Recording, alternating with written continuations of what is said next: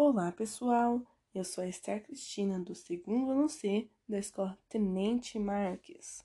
E hoje vamos resolver uma atividade de matemática sobre anagramas. Bom, vamos abrir o caderno e seguem as orientações para resolver o exercício juntamente comigo, tá bom? Vamos lá. Atividade 1.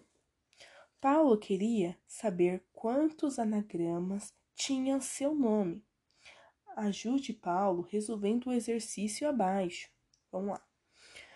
A palavra Paulo, pessoal, tem cinco letras.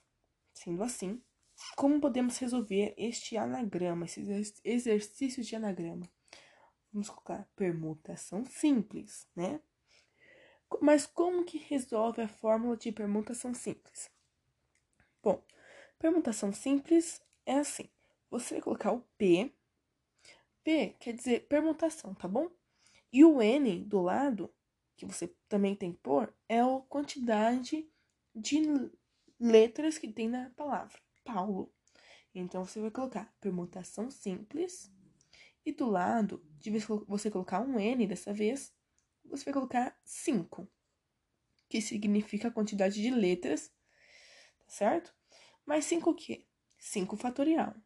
Então, vamos colocar o ponto de hum, exclamação. Então, é permutação simples de 5 fatorial. O que podemos fazer? Para resolver esse 5 fatorial, você tem que multiplicar os antecessores de 5, entendeu? Então vai ficar como? Ó, 5 vezes 4 vezes 3 vezes 2 vezes 1. E, o e igual, né? Para saber a resposta.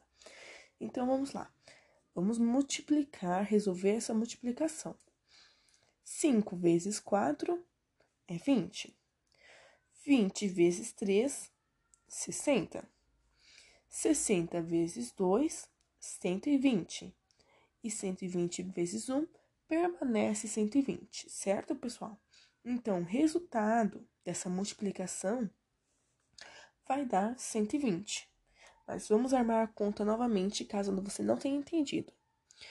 Permutação simples de 5 fatorial. Você vai colocar o, o sinal de igual e vamos armar a conta dessa, dessa multiplicação.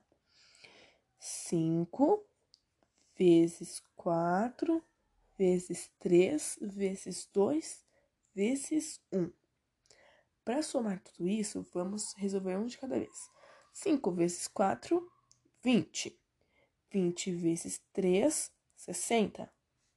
60 vezes 2, 120. E 120 vezes 1 permanece 120. Ok, pessoal? Espero que vocês tenham entendido essa continha de multiplicação. Então, dando 120, o resultado de 120, o que quer dizer 120? Quer dizer a quantidade de anagramas que tem na palavra Paulo. Entenderam?